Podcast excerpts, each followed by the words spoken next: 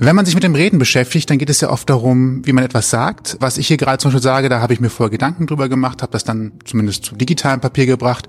Und solche Gedanken machen wir uns ja alle jeden Tag. Wir erzählen unserem Chef Dinge, oft auch dann nochmal anders, als wir es zum Beispiel unserer Mutter oder unserer Partnerin oder dem Partner oder der Freundin sagen würden. Ich bin Sebastian. Und ich bin Toni und diese Überlegungen sind auch wichtig, aber häufig sind wir uns gar nicht darüber im Klaren, dass es auch eine Technik gibt, wie man auch die eigene Stimme für seine Erzählungen nutzen kann. Genau damit beschäftigt beschäftigt sich unser heutiger Gast, denn er ist unter anderem Stimmtrainer und Coach. Sein Credo lautet, benutze deine Stimme und genau das wird er gleich gemeinsam mit uns tun. Herzlich willkommen, Gerrit Winter. Ausgang Podcast. Die Gesprächsvollzieher. Hello, hello, hello. Hello. Wir haben gerade schon gehört, äh, benutze deine Stimme. Also verwende sie, mache was damit. Wann ist dir denn persönlich klar geworden, dass du mit der Stimme mehr machen kannst, als zum Beispiel im Supermarkt Hallo zu sagen? also, so richtig bewusst, bewusst, bewusst würde ich sagen, ist es seit ein, ja, so acht Jahren, seitdem ich so wirklich mit dem Thema Stimme als so Signature-Ding für mich äh, durch die Welt laufe. Natürlich wollte ich mit fünf schon Sänger werden und die Stimme war für mich auch da schon total wichtig. Ich bin so ein Hitparadenkind der 80er und da war das für mich immer total das große Ziel, irgendwann selber auf einer Bühne zu stehen und Menschen mit meiner Stimme zu bewegen. Und ich habe immer gedacht, es geht nur mit Singen. Also das war so mein Irrglaube, glaube ich. Und dann habe ich irgendwann ja mit Menschen angefangen zu arbeiten, vorrangig erstmal als Vocal Coach, was den Gesang angeht. Und habe darüber eigentlich gemerkt, natürlich ist es Musik und Singen, ja, ich bin Musikwissenschaftler, Studierter, das macht was mit Menschen, aber eigentlich ist es die Beschäftigung mit der eigenen Stimme und mit dem Tun. Also ich benutze sie und was sagt sie dadurch über mich aus und was sagt sie der Welt über mich? Und da kam eigentlich so dieses Aha-Erlebnis, dass ich gedacht habe, boah krass, die Stimme hat so eine Wirkung auf andere. Das ist unsere Visitenkarte. Und das ist der Grund, weshalb andere uns fühlen, weshalb sie uns wahrnehmen, weshalb sie uns nicht wahrnehmen und weshalb wir entweder in die Sichtbarkeit oder in die Unsichtbarkeit kommen. Und da habe ich gemerkt, das ist irgendwie so ja, mein heiliger Gral, seitdem renne ich damit auf der Brust rum und sag, benutze deine Stimme. Jetzt, wenn man da so ganz grob erstmal allgemein drüber nachdenkt, meint man wahrscheinlich, ich kenne Stimmen, die sind angenehm zu hören und es gibt Stimmen, die sind unangenehm zu hören. Meistens denken Menschen bei unangenehmen Stimmen an irgendwelche hohen oder fiepsigen Stimmen.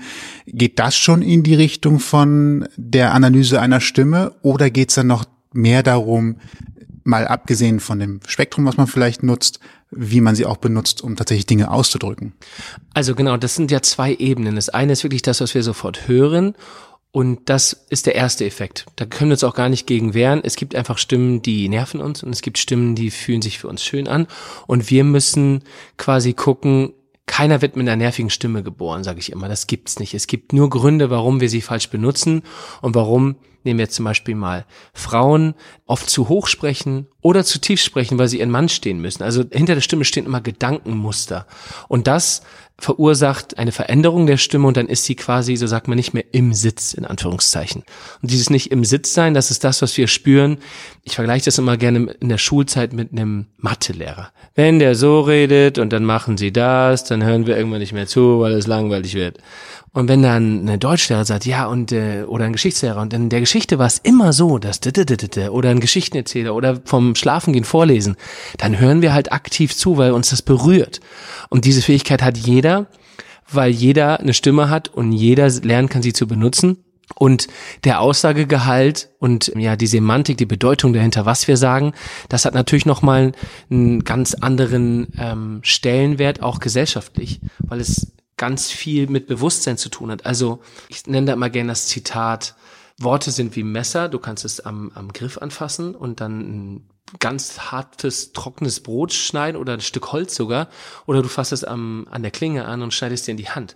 Und diese Bedeutung muss einem bewusst sein, wenn man die Stimme benutzen will, dass das bei dem anderen was anrichten kann. Sowohl über den ersten Eindruck, das reine Wie und das Was. Und nur um da mal einen ganz kurzen Kreis drum zu machen als kleine Zwischenbilanz. Du vermittelst, dass man all die Aspekte, die man normalerweise in Sekundenbruchteilen ja beherrschen muss, weil in dem Moment, wo ich ja anfange zu sprechen, habe ich ja direkt eine Höhe. Ich fange an zu betonen innerhalb der Sätze. Vielleicht überlege ich noch den Inhalt. Das mhm. sollte man ja auch nebenbei tun. Du vermittelst, dass man das dann selber im Laufe der Zeit intuitiv direkt richtig aus der Pistole geschossen machen kann. Genau, ich glaube, Intuition ist da das richtige Stichwort. Es geht darum, dass wir wieder zurückkommen zu dem Punkt, wo wir als Kinder waren. Ein Kind überlegt nicht, ob es scheiße klingt. Es überlegt nicht, ob es jetzt schrill klingt. Es überlegt nicht, ob seine Lache scheiße klingt. Es lacht einfach. Es überlegt nicht, ob die Frage jetzt blöd ist. Es fragt einfach. Es überlegt nicht, ob das jetzt irgendwie mit dem Wein angebracht ist. Es ist traurig, also weint es. Und wir machen uns zu viele Gedanken und wir machen uns andererseits wieder zu wenig über die zu vielen Gedanken. Soll heißen, es gibt Gründe, warum wir so sind, wie wir sind. Deshalb habe ich mein Buch geschrieben, weil da drin steht quasi, was sagt die Stimme über dich aus? Was sagt die Stimme über dein Gegenüber aus? Und wenn wir uns dieses Bewusstsein mal klar machen, dann können wir ganz anders mit uns selber agieren. Wir können unser Leben verändern und unser Leben verbessern. Und wir können auch in der Kommunikation in der Gesellschaft mit unserem Partner, mit unserem Kind, mit unserem Kollegen, Chef oder mit unserem Hund selbst mit der Alexa von Amazon lernen umzugehen und dadurch wirklich signifikante Unterschiede im eigenen Leben feststellen, die immer einen positiven Effekt haben werden. Auch Google ähm, ist lernfähig, ne? nur mal um das kennenzulernen. es gibt auch noch andere Sprachcomputer. Ja, absolut. Und, und, wir kämpfen täglich mit ihnen, also Sebi und ich jedenfalls, mit unserem vernetzten Haushalt. Gab es irgendwann einen ja, Initialmoment für dich, in dem du angefangen hast, Coach zu werden oder wo du festgestellt hast, ach, jetzt, jetzt gerade kommt eine Person auf mich zu, der kann ich helfen oder andersrum, ich möchte jemandem helfen? Da kam ich ein bisschen wie die Jungfrau zum Kind. Also, ich habe studiert, ich bin studierter Theologe und ich bin studierter Musikwissenschaftler. Das habe ich aber damals gemacht, weil ich schon damals in meinem ersten Leben mit meiner Karriere als Sänger einen Plattenvertrag hatte und es lief ganz fürchterlich langsam alles. Und das Album, das hat zwei Jahre gedauert und habe ich gesagt, oh Mann, das wird mir jetzt irgendwie zu langweilig. Und dann habe ich studiert. Und dann hast du ein Gewerbe genommen, das schon seit 2000 Jahr, Jahren äh, relativ langsam vor sich hergeht und hast in die Theologie deine Zeit investiert. Genau, es kam irgendwie der Tag, wo die Einschreibung an der Uni vorbei war. Es war der Tag, wo ich mich entschieden habe, ich studiere einfach mal. Dann musste ich was Zulassungsfreies finden. Dann habe ich gesagt, auch nämlich nochmal Theologie und Philosophie. Daraus hat sich dann entwickelt, dass das wirklich total spannend war für mich. Und dann habe ich daraus gemerkt, boah, du bist gar nicht so doof, wie dich die Lehrer immer gesehen haben. 2,7 Abi war irgendwie für mich, ja, so Durchschnitt. Dann habe ich gedacht, nee, du kannst sogar Musik studieren. Aufnahmeprüfung geschafft. Hm, hm, hm. Parallel dazu habe ich dann angefangen, als Lehrer zu arbeiten. Wollte aber nicht auf Lehramt studieren, weil ich Angst hatte, dass ich Lehrer werde. Also habe ich das schon mal vermieden. dann habe ich also einfach auf äh, Bachelor of Arts studiert und habe aber nebenbei angefangen, als Vocal Coach, als Dozent für Popgesang zu arbeiten weil damals war schon, ja, ich war bekannt dafür, dass ich auf jeden Fall ein Sänger bin, der gut singen kann und der seine Stimme im Griff hat. Habe ich also angefangen, mein Wissen weiterzugeben in den Nachwuchs. Und daraus entwickelte sich immer mehr, dass ich eigentlich in diesen Beruf reingekommen bin. Ich wollte aber nie Lehrer werden. Und ich war zwar Volleyballtrainer und ich war Nachhilfelehrer viele Jahre in meiner Jugend. Und ich wusste schon, ich kann ganz gut beibringen. Aber ich wollte ja nur singen und nur auf der Bühne stehen und nur Entertainmentbranche. Und das Leben hat halt einen anderen Plan. Das war auch, glaube ich, meine größte Lektion bisher im Leben. Nämlich dieses, dieses Ding, das passiert das, was für dich richtig ist und nicht das, was du dir wünschst oder nicht das, was du denkst, was richtig ist. Und dann irgendwann war halt die Kombi da. Dann kam das habe ich erstmal aufgehört mit einem, äh, hatte einen kleinen Live-Crash und dann habe ich eigentlich angefangen, nur noch als Lehrer zu arbeiten und habe die Karriere erstmal an den Nagel gehängt und war Coach. Und dann kamen immer mehr Leute, viele Prominente, viele Kollegen, die gesagt haben, hey, du hilfst mir total, aber nicht nur stimmlich, sondern irgendwie passiert da bei mir auch so viel. Das stellt irgendwie mein Leben auf neue Füße und so meine mentale Gesundheit wird besser. Und da kam der Punkt, wo ich gemerkt habe, boah, das hätte ich jetzt so nicht gedacht. Das ist ja ein Rieseneffekt.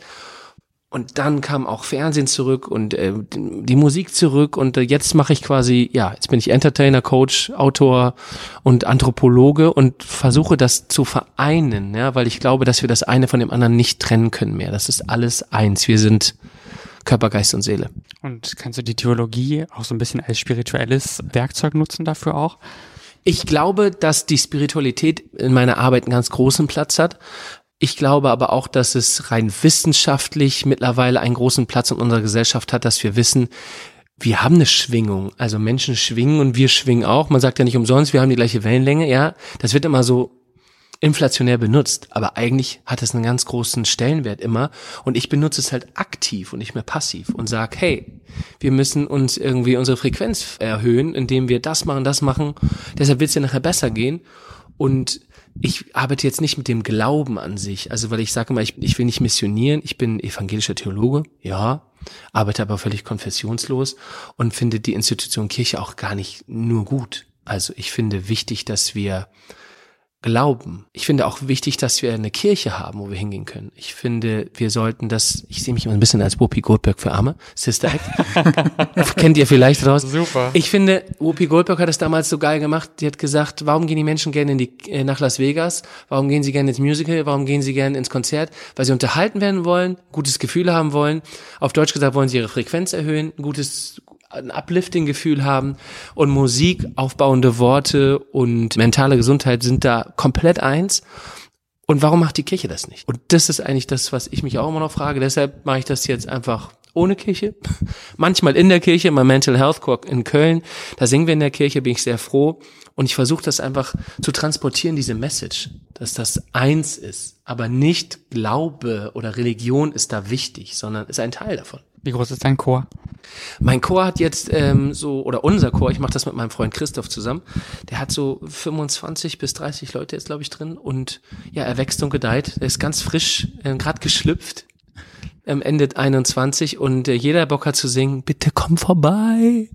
Wir machen am Ende zwar nochmal einen Blog, wo man alle Sachen kriegt, aber wo meldet man sich am besten, wenn man vorbeikommen soll? Einfach äh, auf meiner Homepage äh, mal kurz vorbeigucken, eine E-Mail schreiben an meine E-Mail-Adresse info at meine Seite und dann einfach vorbeikommen zur Chorprobe. Man kann nicht drum rumkommen, wenn man irgendwie auf meinen Kanälen guckt, irgendwo steht, die, wo die nächste Probe ist. Und jeder, der Bock hat zu singen, einfach vorbeikommen, das tut einfach so gut. Vor allen Dingen diesen Corona-Furz. Was man bei dir ja schon merkt, du bist so eine Art Chamäleon. Du hast sehr viele Bereiche für dich abgedeckt äh, oder bist in vielen Bereichen unterwegs, führst das zusammen. Findest du? Ich, ich finde das gerade schon. Was mir auch eben aufgefallen ist, du hast eine sehr reflektierte Art. Also offensichtlich guckst du immer wieder mal, okay, wo stehe ich gerade, was mache ich gerade? Machst du das bewusst oder ist das vielleicht etwas, was dir auch erst später aufgefallen ist, dass du sowas tust? Irgendwann hat man vielleicht ein besseres Auge dafür, was man da eigentlich macht, wenn man mit dem Leben umgeht? Also ich glaube, wenn man jeden Tag mit Menschen arbeitet und ich sehe mich immer als jemand, der gibt, der hilft Menschen dabei, sich zu orientieren.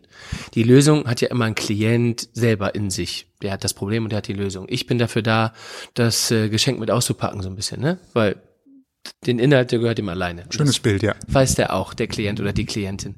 Und ich glaube, dadurch bin ich jeden Tag mit dem Thema Reflexion äh, beschäftigt. Und in meinem Buch sind ja auch Reflexionsfragen drin, weil ich glaube, dass wichtig ist, dass wir uns regelmäßig scannen, unter den Radar begeben und uns suchen.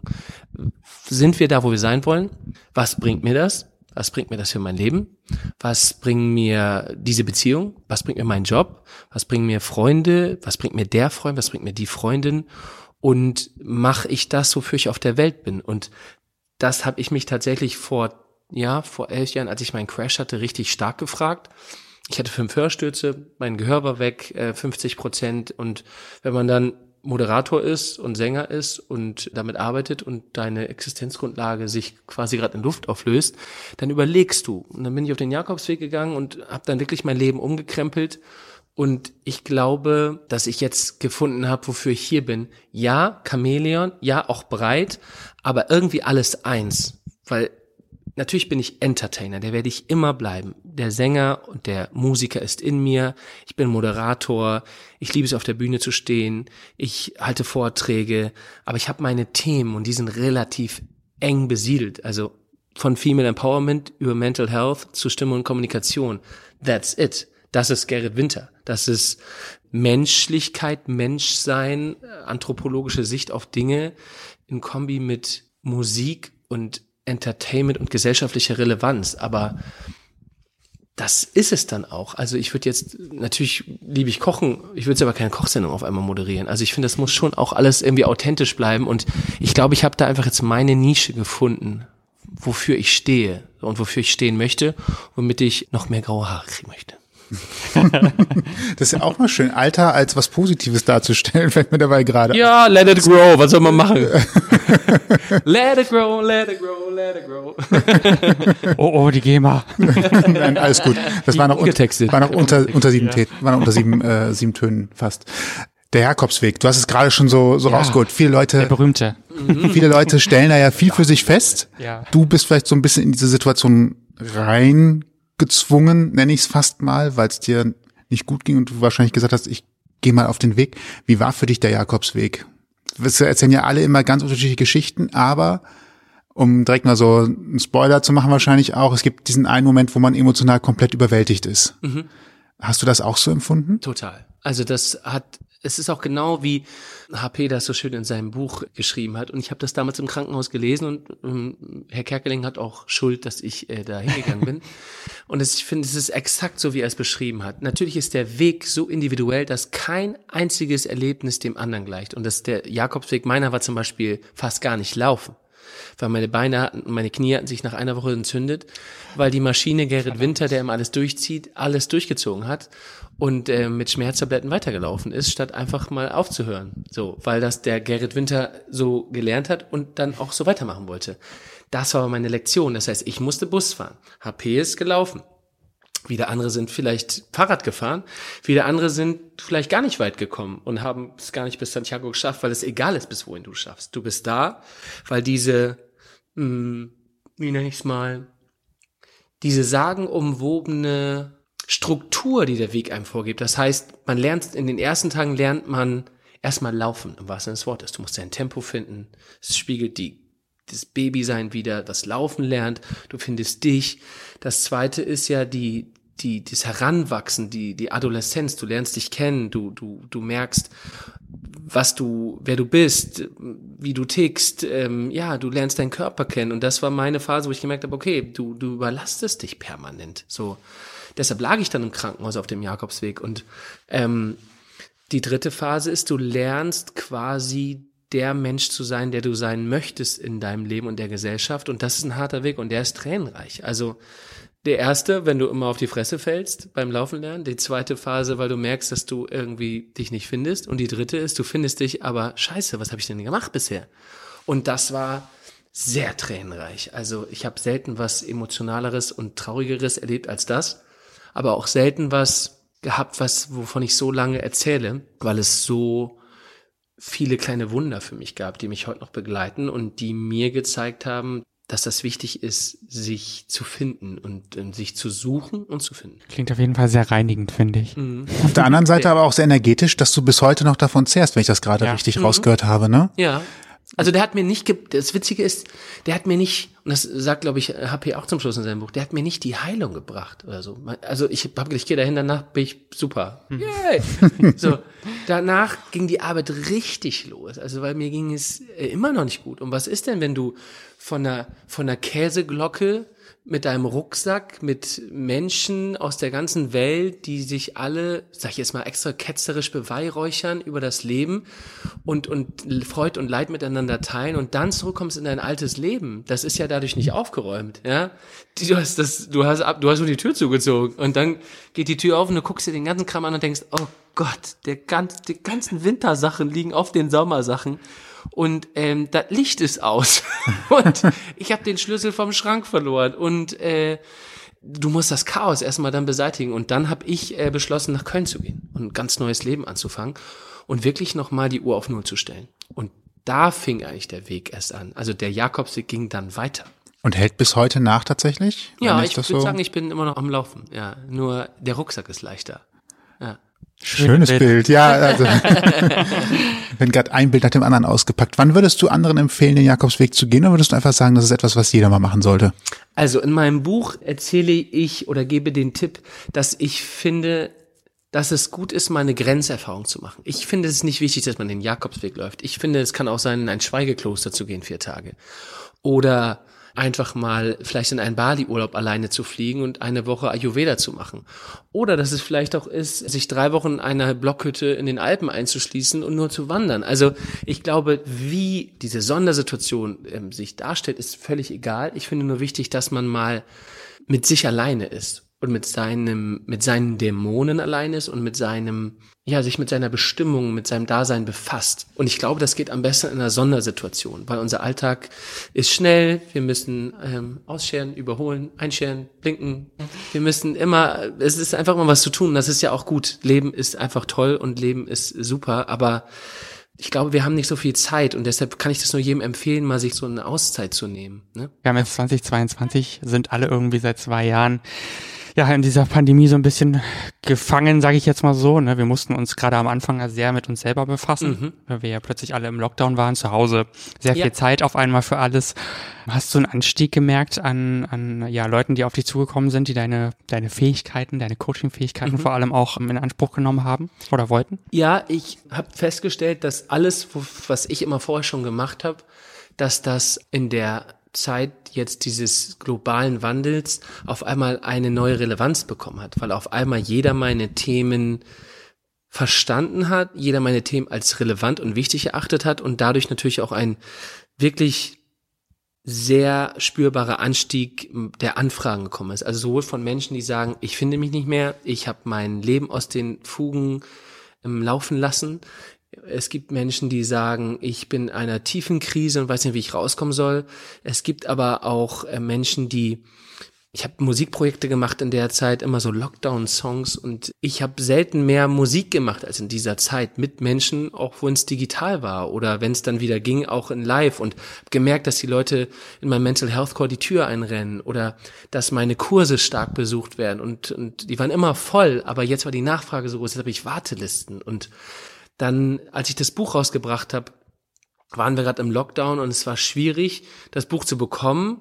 Aber als das wieder ging, hat man gemerkt, dass jetzt, wo die Bücher verfügbar sind, dass dann ganz viele sagen, wow, das ist ja der Hammer, das Buch, weil das habe ich jetzt total gemerkt in der Zeit des Lockdowns, dass ich ähm, total verstummt bin, dass ich meine Stimme gar nicht benutze. Ich ich lebe nur in toxischen Beziehungen. Ich habe äh, Freunde, die sind gar keine, die haben sich nie bei mir gemeldet, obwohl ich Single bin und alleine war und und keiner hat sich um mich gekümmert und ich merke, dass ich von zu Hause total viel schlechte Gedanken äh, mitbekommen habe, die mir jetzt total die Beine wegziehen und Depressionen die Folge sind und ein Gefühl von Isolation und alleine sein und auch für viele Unternehmen arbeite ich ja als Coach. Die haben sich ganz viel gemeldet und gesagt, ey, unsere Leute haben Kommunikationsprobleme, die sind allein zu Hause im Homeoffice. Wie kriegen wir die wieder zum Sprechen, zum Socializen? Ich mache ganz viele Mental Health Coachings für Unternehmen, weil sie sagen, unseren Leuten geht's schlecht. Mein Slogan ist, gesunde Unternehmen brauchen gesunde Mitarbeiter. So. Diese Sachen kommen wieder in den Fokus und alles, was ich immer schon so vorbereitet habe, war immer so, ja, ja, nice to have, so Luxus, so bisschen Spielgeld, ne? Und jetzt auf einmal so, oh Gott, das ist elementar, das ist der Grund, weshalb Menschen Menschen sind. Ja, habe ich ja schon immer gesagt. So, und jetzt, äh, jetzt ist einfach ein Ausbruch. Und das finde ich jetzt natürlich nicht schön, dass es Menschen schlecht geht. Das soll man jetzt bitte nicht falsch verstehen. Ich liebe nur meinen Job und ich liebe, dass ich was tun kann. Dass ich mit meiner Expertise jetzt wirklich ein sehr erfülltes und erfüllendes, ja, Daily Business habe, wo ich viel zurückbekomme und wir alle zusammen als Menschen wieder einen Weg gehen, weil wir sagen, ich kann das gut, du kannst das gut, ja, dann lass doch zusammen machen. Heißt, ähm, was für dich eigentlich das Positive an der Situation ist, ist, dass die Menschen gelernt haben, wieder mehr auf sich selber zu hören und zu merken, ich brauche an der Stelle auch eine Unterstützung und dass das, was du eigentlich getan hast, nicht einfach irgend so ein Feel-Good-Ding ist, was gerade irgendwie modern ist, im Sinne von, das ist ein Trend, sondern es geht hier wirklich darum, dass man einen wahren Kern hat, um den es am Ende des Tages geht, nämlich um einen selbst. Stimmt. Genauso würde ich das unterschreiben. Du hast das eigentlich perfekt zusammengefasst. Das ist viel gut ist das Modewort dafür und ich finde das auch schön, weil sich gut fühlen ist das, was wir alle wollen. Und jetzt rückt aber in den Fokus, wie kriegen wir das hin, dass wir uns wieder gut fühlen? Und dafür habe ich einige Ansätze. Ich habe Zertifikat als Coach, ich habe ein Studium als Theologe, ich habe meine Erfahrung aus der Entertainment-Industrie und ich glaube, dass es genau so schön ist, weil natürlich ist Therapie wichtig und ich finde auch Therapie, jeder sollte im Leben eine gemacht haben, finde ich immer. Ist man einfach ein besserer Mensch. Coaching bedeutet aber, sich einfach noch viel mehr damit zu befassen, mit seinem Verhalten und mit, mit seinen Wünschen. Also Therapie räumt ja meistens nur auf, was war. Und Coaching bereitet die Straße für das, was kommen soll. Also man arbeitet ein bisschen visionärer daran und ich glaube, das rückt gerade ganz stark in den Fokus. Dass man nicht sagt, ich will nur, dass mir heute gut geht. Nee, wir lernen auszusprechen, was mir gut tut, was ich mir wünsche und wie ich dahin komme. So. Und dieses darüber sprechen, die Stimme benutzen und ja, man sieht das an weltweiten Trend. Prince Harry und Oprah haben ja diese Serie gemacht, ne? The Me You Can See. Wie viele Menschen Mental Health Probleme haben. Es sind 73 Prozent in Deutschland. Das ist jedes ähm, dritte Kind in Deutschland. Weltweit haben so viele Menschen Mental Health Probleme und es ist immer noch stigmatisiert. Wir müssen anfangen, darüber zu reden. So wie wir anfangen, bei Diversität darüber zu reden oder bei Nachhaltigkeit oder beim Klimawandel. Nur Mental Health ist immer noch, dann ist man ja krank. Nee, bei einem Loch im Zahn ist man ja auch nicht zahnkrank. Man hat nur ein Loch im Zahn. Ja, und wenn du ein Loch in der Seele hast, dann muss man gucken, dass man da das sauber macht, desinfiziert, eine Füllung reinmacht, damit es nicht größer wird. So. Also ganz sachlich daran gehen und nicht mehr so Diagnosen stellen oder so, sondern leben. Jetzt wird's fast schon ein bisschen politisch, wenn ich das gerade so aufräume. Hau weil, raus. weil, naja, also ich, ich komme jetzt mit den gesundheitspolitischen Gedanken Yeah. äh, daher, weil du hast ja gerade gesagt, das, was ja auch tatsächlich von der Krankenkasse heute bezahlt wird, ist eine Therapie. Mhm. Das heißt, wenn ich das Glück habe und einen Therapeuten tatsächlich auch finde, was wo man nochmal ein ganz neues Thema aufmacht, Schwierig. ähm, ist ja das, was du gerade sagst, Prävention ja noch ein eigentlich viel wichtigeres Anliegen, wo wir auch äh, dran arbeiten sollten, weil was ich präventiv verhindern kann, ist meistens auch einfacher zu lösen, braucht weniger Zeit und hilft vorneweg. Jetzt ist es aber so, dass ich glaube, und da könnte dann die politische Forderung daraus abgeleitet werden, dass ich glaube, dass solche Präventivgeschichten gar nicht von Krankenkassen bezuschusst oder unterstützt werden, sondern wenn es gut läuft, habe ich eine Krankenkasse, die unterstützt, dass ich ins Fitnessstudio gehe. Und dann ist das aber auch schon schon viel. Mhm. Schon viel. Ähm, wäre also eine politische Forderung, zum Beispiel zu sagen, äh, liebe Krankenkassen, zertifiziert Coaches und äh, sorgt dafür, dass man zumindest dreimal im Jahr auf Kosten oder Unterstützung der Krankenkasse hingehen kann und die anderen dreimal muss man selber zahlen. Irgendwie sowas gibt es ja auch, glaube ich, bei äh, Physiotherapie oder ähnliches. Da gibt es ja ähnliche Modelle. Ja. Wäre das eine politische Forderung aus deinen Augen, die sinnvoll wäre? Total. Ich glaube, in dieser ganzen Gesundheitsdebatte, auch während Corona, wurde total vergessen, die mentale Gesundheit in den Vordergrund zu rücken. Da draußen geschieht Folgendes, wir kriegen Angst eingetrichtert. Die ist zum großen Teil bestimmt berechtigt, weil wir sind in einer globalen Pandemie. Aber was mit unserem Kopf passiert und mit unseren Ängsten, das wird ähm, nicht betrachtet, was das in uns auslöst und dass wir dadurch noch viel kranker und anfälliger auch für Viruserkrankungen werden als je zuvor, weil die Angst Cortisol und Adrenalin ausschüttet und dadurch einfach unser Immunsystem blockiert. Und dadurch können wir uns nicht schützen. Und dadurch entstehen andere Krankheiten in der Zeit und dadurch marschiert alles durch die offene Ladentür rein und wir haben ein Problem. Und ich finde, mentale Gesundheit muss in den Fokus rücken. Und ich habe da so drei Ansätze, die mir wichtig wären. Einmal genau das, was du gerade gesagt hast. Es muss irgendwie gewährleistet sein, dass wir vielleicht das, ja, so wie einen Zahnarzttermin mit drin haben. Zweimal im Jahr mal nachgucken einfach, was ist eigentlich los? Und dann habe ich eine Forderung, das geht in die Bildungspolitik, wenn wir als Kinder lernen würden, warum wir so sind, wie wir sind. Ich war zum Beispiel immer anders. Ich war kein Fußballkind, ich war sensibel, emotional. Ich kam damit nicht klar, dass ich immer mich so doof gefühlt habe, weil alle waren so cool und ich war so doof. Und wenn ich das einordnen würde, gibt es eine Schule in England zum Beispiel, die hat Achtsamkeit als Schulfach. Und da lernt man, wie funktioniert das Gehirn, die Kinder, die zoffen sich dann nicht, ja, die atmen vor der Stunde alle. Nur eine Minute atmen die. Eine einzige Minute. Dadurch haben die alle mega Noten.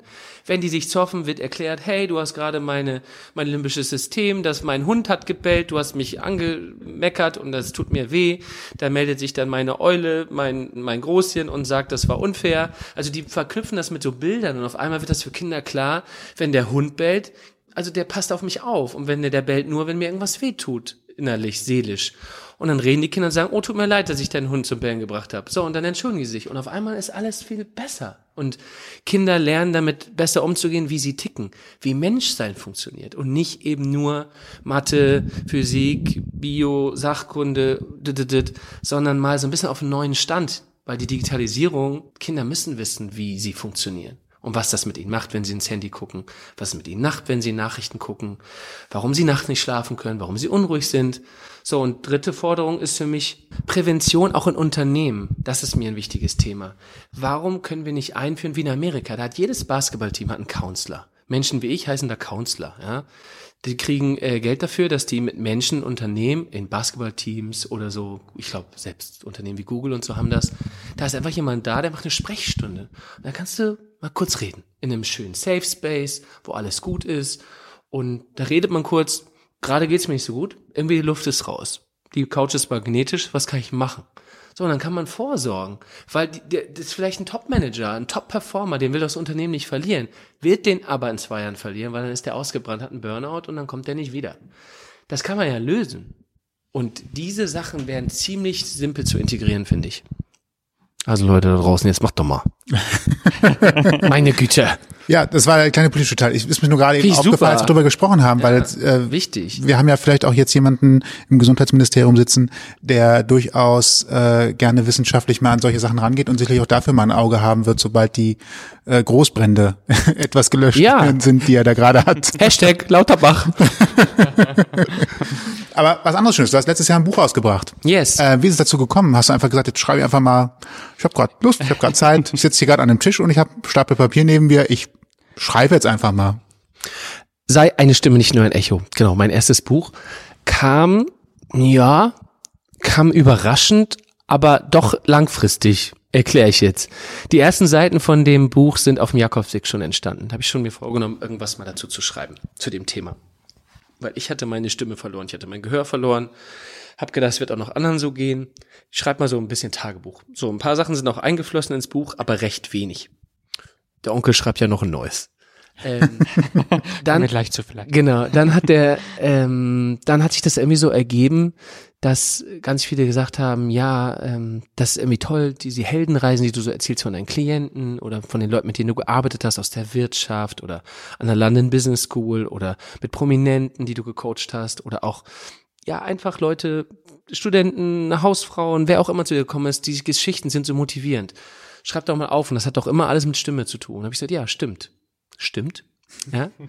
Und dann habe ich mir Gedanken gemacht und das Buch konzeptioniert mit meinem Verlag und dann habe ich einfach mal losgelegt. Und das hat sich dann während des äh, Ganzen, dann kam Corona und dann hat sich das Buch nochmal äh, total, ähm, ja, ich bin nochmal links abgebogen, weil auf einmal natürlich andere Themen auch da waren. Und ich habe gesagt, ich muss das noch mehr auf die Gesellschaft jetzt bringen, weil es jetzt gerade auch wirklich wichtig wird, weil wir verlieren alle unsere Stimme. Digitalisierung war der erste Schritt. Äh, WhatsApp-Sprach, Sprachnachrichten, mit denen man Schluss macht. Oder am besten nur eine Textnachricht, damit gar nichts mehr gefühlt wird. Ähm, das war ja so der Anfang und man tindert und man swipet sich seinen Partner und man ähm, ruft nicht mehr an, sondern man sagt, ich melde mich nochmal, wir schreiben nochmal. Und dann kam aber auch dieses, wir reden tatsächlich nicht mehr miteinander, weil Reden ist gefährlich, Atmen ist gefährlich, Singen ist gefährlich, oh, böse, so. Und habe ich gesagt, so, da muss äh, jetzt aufgeräumt werden. Und dann hat das Buch so richtig Fahrt aufgenommen. Und dann, letztes Jahr hat äh, das Licht der Welt erblickt. Mein Erstlingswerk. Wie schwierig war das Ganze drumherum? Also das Buch zu schreiben ist ja das eine. Und dann merkt man vielleicht, dass so ein Verlag nochmal ganz eigene Vorstellungen davon hat oder Vorgaben hat, wie so ein Buch dann auch entstehen kann, tatsächlich.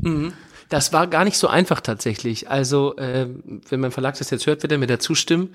Es ist deshalb nicht einfach, weil dieses Thema noch nie beschrieben wurde in der Form. Es gibt, glaube ich, ein Buch in Amerika, was sich mit der Thematik befasst. Und natürlich gibt es Sprechbücher, ja, mit Sprechübungen, aber mir ging es ja um die Stimme als Stimme und im übertragenen Sinn. Und bin mir mittlerweile sicher, dass da ein signifikanter Zusammenhang steht. Die Stimme, die man hört und die innere Stimme. Das ist für mich eins. Seele gleich Stimme, Stimme gleich Seele.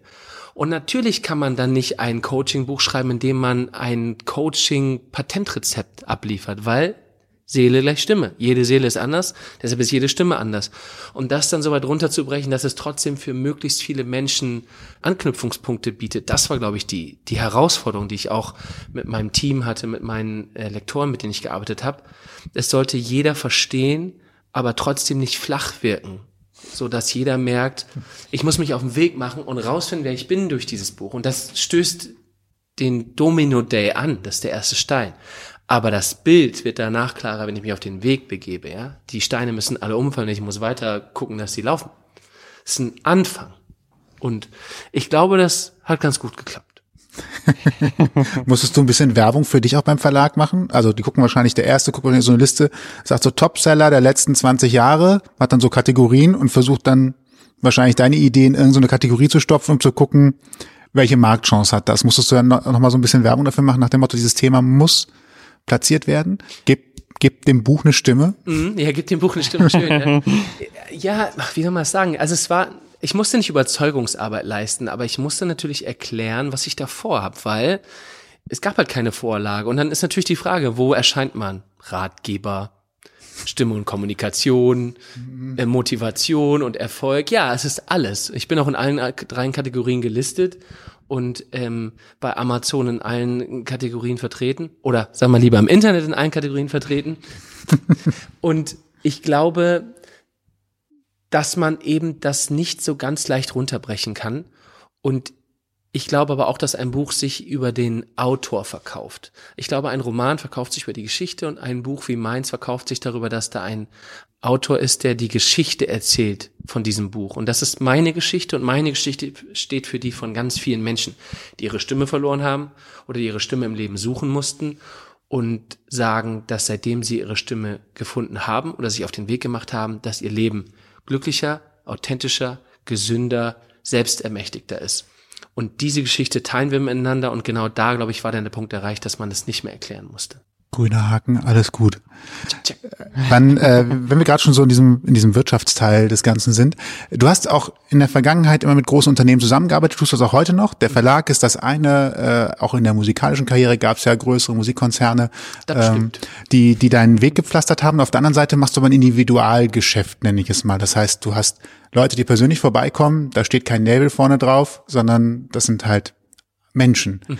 Wann ist für dich eigentlich eine Zusammenarbeit mit einem Unternehmen immer fertig? Sind das bei größeren Projekten? Und wann guckst du doch eher, dass du so auf dem eigenen Schiff losfährst und selber quasi mit, mit Menschen arbeitest? Was ist so für dich da der Kompass? Wie gehst du da vor? Also, natürlich war das musikalisch immer toll, mit großen Labels zu arbeiten. Ich bin jetzt ja auch zur bei Universal gesigned mit meinem Mental Health Musikprojekt Animo und das ist natürlich toll, wenn man da, ich habe mein altes Team zurück. Mein erstes Album kam 2009, jetzt habe ich die exakt gleichen Leute, ja. Mein Plattenboss ist mein Plattenboss, meine Produktmanagerin, mein Produktmanagerin, mein Promoter, mein Promoter. Das ist natürlich super toll. Und ich glaube, dass es natürlich für die Entertainment-Industrie immer toll ist, mit großen Namen zu arbeiten, weil sie den Weg kennen und auch ein bisschen wissen, wo es hingeht. Nichtsdestotrotz war die Idee, zum Beispiel jetzt bei Projekt Animo, Musik für Körper, Geist und Seele, Auszeit für den Kopf, Mental Health trifft auf Musik. Das war meine Idee. Und ich glaube, dass es schon wichtig ist, dass die Initialzündung immer von einem selber kommt. Dass du selbst ermächtigt bleibst, unabhängig bleibst und dass du deiner Intuition folgst. Und wenn du dann einen großen Partner findest und deine Frequenz stimmt und die merken, oh, das, äh, der trifft da gerade echt, äh, der kennt Menschen, weil er sie privat kennt und weil er nicht über ein Konzern mit ihnen arbeitet, aufdoktriniert, sondern die kommen freiwillig. Dadurch kennt er die Bedürfnisse und dadurch hat er auch einen Spiegel der Gesellschaft. Was brauchen auch Menschen und was ist gerade wichtig für die? Dann macht es, glaube ich, Sinn, sich zusammenzuschließen und das einer breiten Masse zugänglich zu machen. Aber egal, ob ich an der London Business School war oder für die Unternehmen, Konzerne, für die ich jetzt arbeite, oder ob mir die auch Leute schicken, im Endeffekt ist das ja so eine persönliche Arbeit, egal ob da ein Unternehmen dahinter steht oder nicht. Im Endeffekt arbeiten wir über, ja, die Eckdaten verbinden uns. Das heißt, Mental Health, Stimme Kommunikation, Empowerment, Motivation. Und das sind ja keine Dinge, die durch Unternehmen vorgehen werden, sondern die intrinsisch bei dir passieren. Und ich glaube, dadurch ist es immer individuell. Und auch wenn mir ein Label, ein Künstler schickt, mit dem ich arbeite, oder ein Promi ähm, vorbeikommt oder ein Promi sein ein Familienmitglied schickt, dann ist das eine total individuelle Kiste, weil es immer anders ist und auch für mich niemals nach einem Schema äh, durchzuziehen ist. Es sei denn, man macht natürlich ein, keine Ahnung, On-Block-Seminar und ich coache, wie ich es auch schon gemacht habe, von, von einer Hotelkette zehn verschiedene Hotels in zehn verschiedenen Städten, dann natürlich wiederholen sich Inhalte. Aber dann geht es ja auch um Inhalte, um Teambuilding, um Verkaufen, um interne Kommunikation verbessern oder eine Stimmung verbessern. Aber ich glaube, jeder, der sich mit sich beschäftigt, wird merken, dass das immer komplett individuell ist und keine Blaupause da ist bei mir. Entscheidest du denn spontan, welche Methode du anwendest oder gibt es äh, direkt schon Vorüberlegungen und du ziehst das dann einfach so durch, weil du hast dir vorher einen Plan gemacht und jetzt arbeite ich diesen Plan der Reihe nach ab. Das würde ich manchmal gern. Also natürlich gibt es den Anteil in mir, der äh, vorbereitet und der seinen Vortrag vorbereitet oder seine PowerPoint und dank äh, meiner äh, Assistentin das dann auch alles voll on point ist. Gibt aber sehr oft den Punkt, wo ich die PowerPoint ausmache und sage, ja, das passt jetzt nicht, wir machen jetzt das. So, weil ich einfach merke, der Vibe ändert sich gerade oder die Stimmung ändert sich gerade oder Fragen sind anders oder das Bedürfnis, und das ist das entscheidende Wort, das Bedürfnis ändert sich gerade.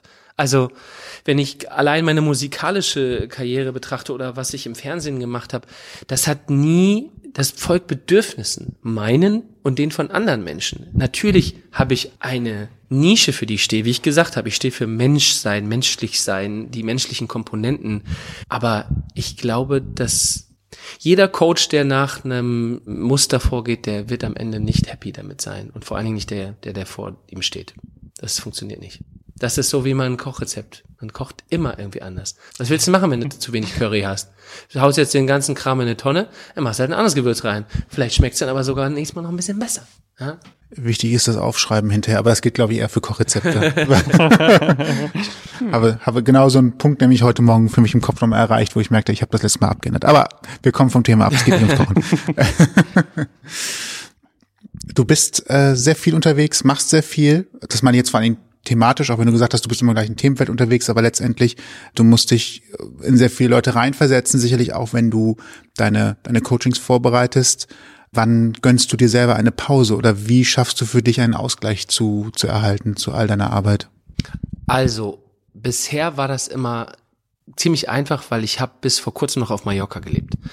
Das heißt, ich bin gependelt zwischen Köln und Mallorca und dadurch hatte ich immer eine Zwangspause und das war gut für mich. Das Problem ist nämlich bei Menschen wie mir, ich liebe meinen Job so sehr. Alles, was ich tue, egal ob Entertainment-Branche, Coaching, Autor sein, als Anthropologe durch die Welt laufen, das ist was, was mir total viel gibt. Und da ich so viel zurückbekomme, ist das die Gefahr ziemlich gering, dass ich mich leer laufe.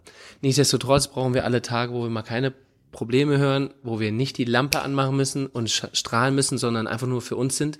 Und Mallorca war das immer für mich. Also ich brauchte Meer und Sonne und ich brauchte immer diese, ja, es war meistens so acht bis zehn Tage im Monat, wo ich einfach nur da war. Im Moment. Auf der Luftmatratze, im Pool, mit den Füßen im Meer, Sonnenuntergang, bisschen was gegessen. Ich habe auch gar nicht viel gemacht meistens. Ich war einfach nur da. Und das fehlt mir jetzt natürlich schon, seitdem das weg ist, weil das Modell hat nicht mehr geklappt mit dem Pendeln durch die Quarantänevorschriften und so. Und jetzt in Köln ist es schon schwieriger. Natürlich meditiere ich, wenn mir danach ist. Natürlich mache ich Atemübungen. Natürlich habe ich aber auch ganz oft die Einkehr durch die Menschen, mit denen ich arbeite. Weil wir atmen zusammen, wir kommen zusammen kurz runter, ähm, ich gehe viel spazieren, ich laufe zur Arbeit zum Beispiel, einer der wichtigsten Punkte. Ich laufe zur Arbeit und ich laufe zurück. Das heißt, der Weg hin und zurück ist schon für mich der, wo ich nur ich bin. Ich sitze nicht im Verkehr, ich ärgere mich nicht, ähm, ich fluche nicht, ich produziere keine Stresshormone, sondern ich bin nur ich. Kochen tue ich sehr viel, um mich zu entspannen. Und ich reise. Und ich habe auch versucht, während Corona es irgendwie am Laufen zu halten. Ich war jetzt gerade wieder in New York und auch wenn es eine sehr schnelle Stadt ist, habe ich die bewusst gewählt, weil sie noch schneller ist als ich und mich dadurch entschleunigt, weil ich aufgebe, gegen sie zu gewinnen, weil es gewinnt immer New York City. Immer. und ich glaube, Reisen ist für mich eines der wichtigen Punkte und ich habe da so ein Langzeitziel. Ich möchte pendeln zwischen Kalifornien und Köln. Das ist mein großer Traum, also halb auszuwandern. Und das ist die große Schwester von Mallorca und das ist das Jahresziel jetzt. Und da, ja, da passiert dann schon was. Wenn ich darüber nachdenke, dann denke ich immer, ja, du weißt, wofür du es tust, du weißt, die Sonne rückt näher. Und bis dahin schreibe ich mein neues Buch und das ist auch Auszeit, weil du sitzt da mit, ich sitze oft mit Papier im Ohr oder Watte im Ohr und schreibe und gehe in mich und überlege, was in mein neues Buch alles rein soll. Was reizt dich an Kalifornien so besonders? es ist nicht die Entfernung, mhm. aber es ist ähm, dieser Vibe der Amerikaner, der manchmal auch als oberflächlich gewertet wird, manchmal auch zu Recht. Alles ist möglich und Möglichkeitsdenken statt Regeln. Und auch wenn die Amerikaner auch gut regeln können, hast du so in so einem, ja, in so einer Gegend wie Kalifornien und vor allen Dingen jetzt so Los Angeles und San Diego und da, wo ich so hin möchte, Montecito und so die Ecke, hast du einfach ganz bestimmten Menschentypus, der einfach, da lebt meine, meine große Ikone Oprah und da gehen alle Leute, glaube ich, hin, die merken, dass sie ja, so Freiheit im Leben brauchen. Und das, das spüre ich da, wenn ich da bin. Ich brauche Sonne, ich brauche Meer. Es muss gar nicht heiß sein. Ich brauche nur dieses Gefühl von 360 Tage Sonne. Und ich darf ich sein und alles denken und groß denken, wie ich möchte. Klein wird's meistens von alleine, aber es ist erstmal alles möglich und nicht wie hier. Kleine Kritik am Rande. Kann man jetzt einfach mal drüber nachdenken, würde ich sagen, ne? Naja, es fängt im Großen und im Kleinen an. Ja, Ja. naja, Also- können wir noch eine Podcast-Folge separat drüber machen, ne? Gerne, sag Kannst, Bescheid. kannst du mit der Baugenehmigung anfangen? Ja, Ich habe schon, ich habe, äh, was jetzt sehr lokal, äh, ich kenne noch einen Laden, der in Ehrenfeld zwei Jahre lang zu hatte, bevor er aufmachen konnte, weil da, glaube ich, noch äh, Dinge zu tun waren, bevor sie äh, dann wirklich für Publikumsverkehr aufmachen konnten. Also Das das, klingt nach Deutschland. das kann schon mal etwas, etwas schwieriger sein. Auf Mallorca gibt's Häuser, die hätten gar nicht gebaut werden dürfen. Und Leute wohnen da drin. Aber du weißt, was in Deutschland passiert, wenn sowas gemacht worden ist, ne? Die müssen abgerissen werden Ja, natürlich. genau. Nachträglich. Die weil die existieren ja gar auch, nicht. Ne? Ja, genau. Die müssen auf Mallorca schon auch abgerissen werden, aber das tut keiner. das ist der Unterschied. fahren wir lieber positiv fort. Ja, Worum genau. wird's denn in deinem neuen Buch gehen? Kannst du das schon verraten oder ist das noch zu... Genau, ich darf da leider nicht so viel verraten, Okay. aber ähm, ich kann natürlich nur sagen, dass es meine Themen äh, beinhalten wird und dass ich wieder auch einiges aus meiner Biografie natürlich mit einbringen werde und dass es gesellschaftliche Relevanz haben wird und dass das ja mit mit wie soll ich das nennen? Hm, mit essentiellen menschlichen Werten sich befassen wird. Okay. Gibt es die universell? Nee, universell vielleicht nicht, aber essentiell, damit wir Menschen Menschen sein können. Das ist ein schöner Cliffhanger, glaube ich, fürs Buch tatsächlich. ist vielleicht sogar auch wichtiger denn je, vor allen Dingen, wenn wir irgendwann vielleicht auch aus der Situation raus sind, um alle gemeinsam zusammenzufinden. Das ist äh, vielleicht schon so, in die Richtung klingt es für mich zumindest, dass man, dass man darauf hoffen kann, dass es in die Richtung geht.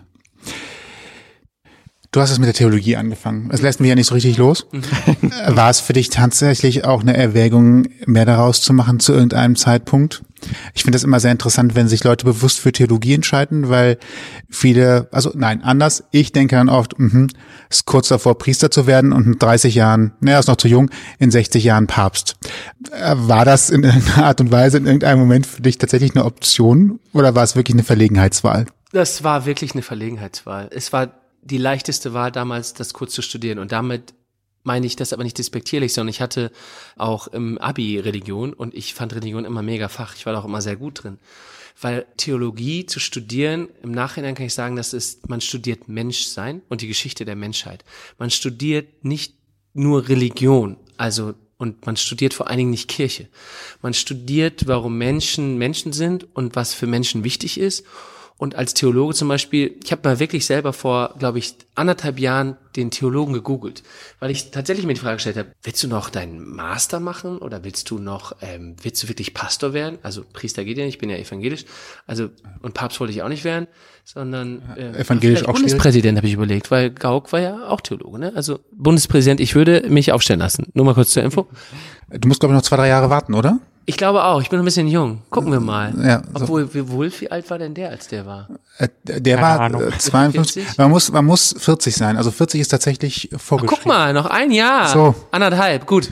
Also, ich habe den Theologen damals gegoogelt und da steht dann sowas wie, befasst sich mit Persönlichkeitsentwicklung, benutzt Kultur und Kunst, um mit Menschen zu arbeiten und arbeitet im konfessionslosen Kontext. Sehr oft zum Beispiel. Das wusste ich jetzt gar nicht so. Also nicht immer konfessionsbezogen, auch, aber nicht zwingend. Und das fand ich eine sehr spannende Deutung. Ich habe gedacht, okay, das bin ich ja alles. Also ich mache ja Kunst und Kultur mit Menschen und ich mache Persönlichkeitsentwicklung. Und da habe ich gemerkt, dass ich gar nicht mehr den Pastor bräuchte und auch nicht eine weitere, noch ein Zertifikat, es ist alles gut, wie es ist. Das machst du ganz gut, Gerrit. Du benutzt das, was du hast und du benutzt das, was du gelernt hast. Du warst Trainer, du warst Nachhilfelehrer, du bist Musikwissenschaftler, du bist Theologe, du bist Entertainer, Sänger, machst Fernsehen, du schreibst Bücher, alles in einen Mixer ausgegossen. Oh, das passt ja, das ist genau das, was ich mache. Das ist ja super. Also da war bei mir das erste Mal der Punkt, dass ich gedacht habe, es reicht, Punkt. Im, im positiven und im übertragenen Sinn. Weil man will ja immer gucken, dass wir uns optimieren und ja, vielleicht so noch das. Und natürlich könnte ich mir vorstellen, meinen Qigong-Meister zu machen. Ich könnte mir vorstellen, dass ich noch die ein oder andere Technik mir drauf schaffe, sei es irgendwie Emotional Freedom Technik mit Klopfen oder sowas. Das kann ich mir alles vorstellen, weil mich das interessiert. Aber nicht, weil ich denke, es reicht nicht. So wie ich jetzt bin, könnte ich auch alt werden. Könnte ich in Rente gehen. Finde ich super. Ich habe das genau mein Ding gefunden und ich würde nix ähm, hergeben wollen. Ich möchte Musik machen, ich möchte singen, ich möchte Fernsehen, ich möchte Bücher, ich möchte mit Menschen arbeiten, ich möchte äh, Sinnstiftendes tun und meinen Dienst hier auf der Erde machen. Finde ich super. Und von daher, Amen. um die Frage zu beantworten. Schöne Kurve vor allen Dingen am Ende. Der, der interessanteste Fakt aber wirklich für mich ist, dass Theologie tatsächlich nicht, äh, so viel tatsächlich ganz schlimm, Interessant ist wirklich, dass Theologie nicht konfessionsgebunden ist. Ich glaube, das ist auch etwa eine ganz große Erkenntnis, die ich dann für mich mitnehmen muss, weil für mich wäre das tatsächlich immer daran gebunden gewesen. Also so habe ich es verstanden. Also ich kenne auch gar nicht so viel Theologen. Ich kenne, wenn ich Theologen kenne, kenne ich natürlich evangelische Theologen. Also, aber alle, die sowas studiert haben, sind ja Theologen. Und äh, ich sag mal so, ein Theologe kann ja auch journalistisch arbeiten, stand da zum Beispiel auch. Also es, dann ist da, arbeitet er gar nicht vielleicht so religionsbezogen, aber hält vielleicht immer diese anthropologische Brille drüber, so. Und dann ist es aber ja nicht Institution Kirche verherrlichend oder konfessionsmissionierend oder so. Ist ja nicht. Und da wurde mir es erst bewusst eigentlich, so wie dein Aha war auch mein Aha. Danke, Google. Ein Theologe kann auch Bestatter sein, wie wir aus eigener Erfahrung Zum Beispiel. wissen. Ne? Ja, ja, er kann irgendwie alles sein. ja. Und die Bibel kann tatsächlich auch, sie enthält alle Lebensgeschichten, nur in einer anderen Erzählweise. So ist es. Ist tatsächlich nochmal für diejenigen, die sagen, hm, das kann ich mal lesen, vielleicht doch nochmal reinschauen, man muss es gar nicht aus religiösen Aspekten sehen, sondern vielleicht auch als Zeugnis menschlichen Lebens der Ja, Vergangenheit. Ein Roman. Ja. Manchmal Gut. auch Krimi auch manchmal. Es gibt auch einen schönen Podcast dazu, wenn man das, wenn man sich mit dem Thema mal beschäftigen will, aber keinen Bock hat, die zu lesen. Unter Pfarrerstöchtern kann man sich auch sehr schön anhören. Ah, ja, ja, ja. Ja, von Sabine Rückert und ihrer Schwester, die Ja. machen das, finde ich, sehr, sehr gut. Toll. Deswegen, Absolut, ja. Kenn ich. Super. Äh, apropos Podcast, du bist auch zu einem Podcast gekommen. War das wie die Jungfrau zum Kinde oder geplant? Ich habe zwei eigene Podcasts, genau. Einmal Gerrit on Air und äh, vor allen Dingen ging es da um ja das Buch. Ich habe zu jedem Podcast Kapitel, nein, zu jedem Buchkapitel einen Podcast mit einem Gast gemacht. Wegbegleiterin wie meine Freundin Birgit Schrowange oder Kollegin wie Nicole Staudinger oder Begleiterin in meinem Leben wie meine Kollegin Sabine Askodom oder Bekannte aus der Branche wie Marco Schreil und so. Mit denen habe ich über verschiedene Themen in meinem Buch gesprochen. Also Frauen, ihr habt das Wort oder Stimme und Gesellschaft oder Gesundheit mit meiner Freundin, bekannten äh, Karella Eswaran, die ist Ärztin. Ganz, ganz viele verschiedene tolle Themen und alles wirklich mal unter die Lupe genommen. Und dann habe ich noch einen Podcast, der heißt Schatz, wie geht's dir? Mit Sabine Askodum zusammen. Die war ja so der erste Coach in Deutschland, ähm, hat viele Bücher geschrieben, eine sehr inspirierende Frau, die sehr vielen Menschen viel geholfen hat in ihrem Leben. Und wir haben dann gesagt, wir nehmen uns auch einmal die Woche ein Thema wie Verbindlichkeit oder Hingabe oder was auch immer und schnacken darüber. Und haben uns immer angerufen im Lockdown und haben gesagt, hallo Schatz, wie geht's dir? Und dann ging's los. Alles zum Nachhören, wahrscheinlich im Podcatcher eures Vertrauens. Genau, überall auf eingängigen Portalen. überall, wo es Podcasts gibt. Genau. Ich habe noch eine abschließende Frage. Hau raus! Wir drei äh, leben ja nun in Köln und hier sitzen wir auch gemeinsam und du hast ja gesagt, Köln war sozusagen der Punkt, an dem du nochmal von vorne anfangen konntest für dich. Was hat das so in, im Nachhinein aus heutiger Sicht äh, mit dir gemacht? Warum hast du die Stadt so für dich lieben gelernt, sag ich mal? In Köln hat damals meine Geschichte angefangen, witzigerweise. Also ich habe vor heute 18 Jahren eine große Musikshow war ich Teilnehmer. Die hieß Fame Academy. Das war gerade, als diese ganze Castingshow-Ära losging. Und da war ich Teilnehmer. Und da wurde damals die alte Bahndirektion für uns umgebaut, am Rheinufer, neben dem Musical Dome. Und da habe ich drin gelebt, drei Monate, und wurde da ausgebildet zum Popstar unser Dozent war ja mit DJ Bobo und ganz viele Leute. Jane Comerford von Texas Lightning war unsere Gesangscoachin und ähm, ja, ich durfte während der Zeit wirklich tolle Erfahrungen. machen. Ich habe mit Phil Collins gesungen, mit Ricky Martin, ähm, mit mit Pink. Ich war das erste Mal in den Charts. Ich habe The Dome moderiert, war bei MTV und habe da wirklich so die Zeit meines Lebens gehabt. So, das war so wow. Und das war Köln.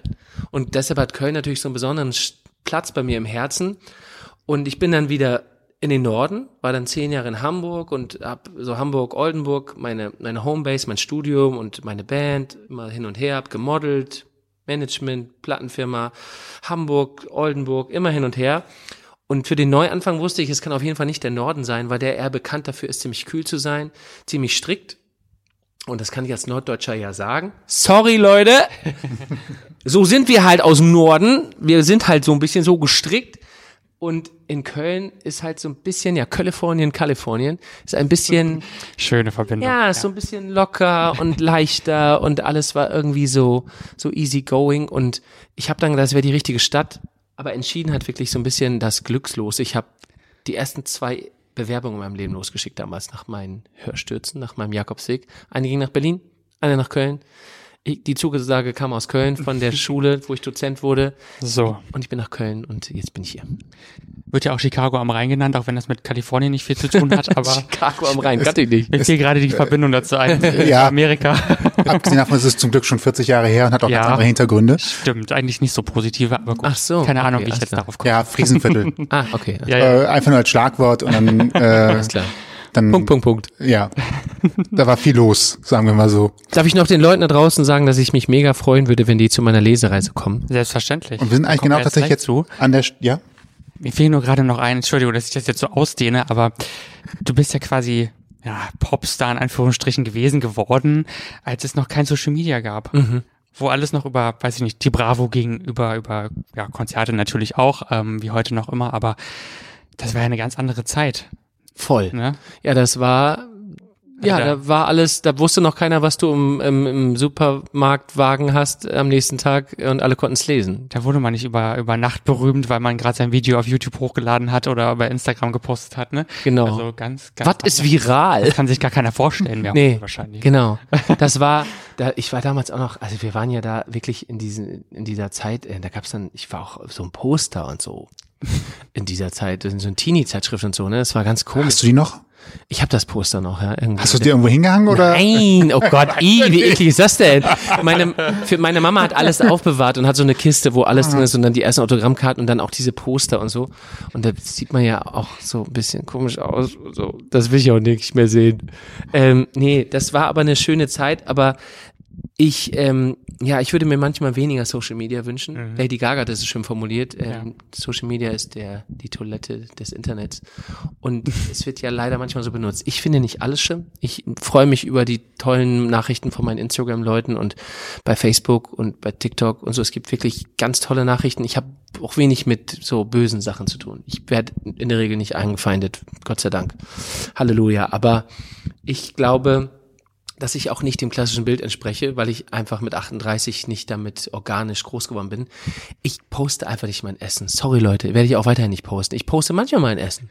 Aber ich habe keine Lust, meine Klienten hier zu zeigen, wie ich mit denen arbeite. Das wollen die nicht. Ja, wir wollen hier eine gute Zeit haben und ich versuche so viel, wie es geht, Leute daran teilzuhaben. Ich mache mir auch sehr viel Mühe. Ich schreibe viel und versuche gute Sachen, sinnstiftende Sachen zu machen. Und ich finde auch nicht ähm, gut, dass suggeriert wird, dass das ein Beruf ist, das zu tun, sein Handy ins Gesicht zu halten. Ich finde das nicht gut. Selbst wenn es den Zeitaufwand wie ein Beruf hat. Ich finde aber wichtig, dass man sich auf den Weg macht, zu gucken, was wirklich die Berufung ist.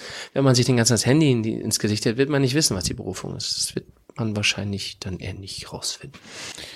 Also Jüngeren da draußen lernt erstmal was Anständiges und dann könnt ihr immer noch Influencer Das klingt ja so konservativ. So. Ja, aber einfach vielleicht mal auf Toilette das Handy mal ausmachen, mal durchatmen und mal gucken, worauf habe ich denn jetzt Bock und nicht äh, sich suggerieren lassen, dass dein Leben scheiße ist, weil du nicht in Dubai lebst. Das ist ja vielleicht schon mal ein Ja. Anfang, weißt du? Und mm, ja, Ja. So. Und wenn ihr euch da draußen noch nicht sicher seid, wie man das macht, fragt einen Coach. In diesem Sinne, Gerrit, bitteschön, wie kann man dich erreichen? man kann mich über meine sozialen Medien erreichen, genau. äh, die besagten über meine Webseite gerrit-winter.de Und dann kann man natürlich, ja, zu Seminaren kommen, zu Workshops kommen. Man kann jetzt mich als nächstes bei meiner Lesereise erleben, was ich sehr cool finde, sei eine Stimme nicht nur ein Echo, die Lesereise. Wir haben ein paar Termine in NRW, wir sind im Norden unterwegs, in meiner Heimat, wir sind aber auch Timdorfer Strand und so und es geht so bis zum Sommer, einige Termine und ich würde mich da freuen, wenn ganz viele Leute zu den Lesungen kommen, weil das habe ich wirklich schmerzlich vermisst, als mein Buch rauskam. Ich konnte keine Lesung machen, weil wir im Lockdown waren und jetzt mit Leuten so in Resonanz zu gehen. Deshalb ehrlich gesagt habe ich auch ein Buch geschrieben. Ich wollte die Geschichten von Leuten hören, lesen. Und es ist auch eine musikalische Lesung. Also es wird auch gesungen, mein Pianist ist dabei. Es wird einfach ein richtig schöner Abend. Und das Publikum soll mitsingen und ich will die Geschichten hören. Vielleicht hat, sagt jemand, ey, ich habe Kapitel 7 gelesen. Habe ich mal eine Frage. Wie meinst du das? So, und das finde ich geil, weil als Autor dann mit Leuten wirklich darüber zu reden, was du da geschrieben hast. Und strömt in Scharen vorbei, bitte. Ich freue mich auf euch. Termine auch auf deiner Homepage?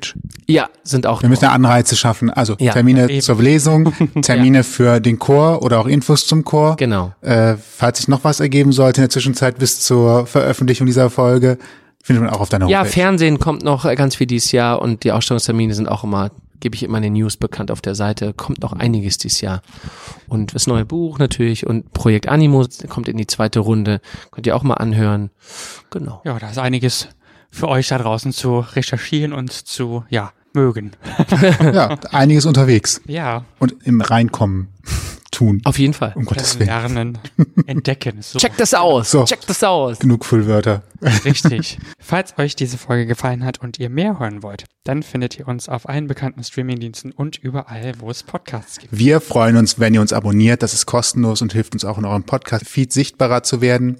Außerdem verpasst ihr dann keine weitere Folge mehr. Und wenn ihr Feedback habt, dann schreibt uns einfach an mail.ausgangpodcast.de. So ist es und alle Infos zu dieser Folge könnt ihr natürlich auch wie immer im Blogpost nachlesen auf ausgangpodcast.de. Dann bleibt uns nur noch zu sagen. Ich bin Toni. Und ich bin Sebastian. Und vielen Dank, Gerrit, für deine Zeit. Danke, es war toll bei euch. Es war toll hier. Wir sind im Genau, weil wir sind ja bei dir. Ach so, stimmt. es war toll hier mit euch. Vielen Dank für die Einladung und euch noch viel Spaß beim Bügeln, Aufräumen, Kochen, Auf dem Weg zur Backen, Arbeit, wie auch immer. was auch immer ihr gerade tut. Bis zum nächsten Mal. Tschö. Tschö. Die Gesprächsvollzieher. Die bunte Thementüte, aus der du dir deine Lieblingsthemen rauspickst. Wir bringen dir kostenlos alle zwei Wochen ein neues Interview mit spannenden Menschen und interessanten Geschichten.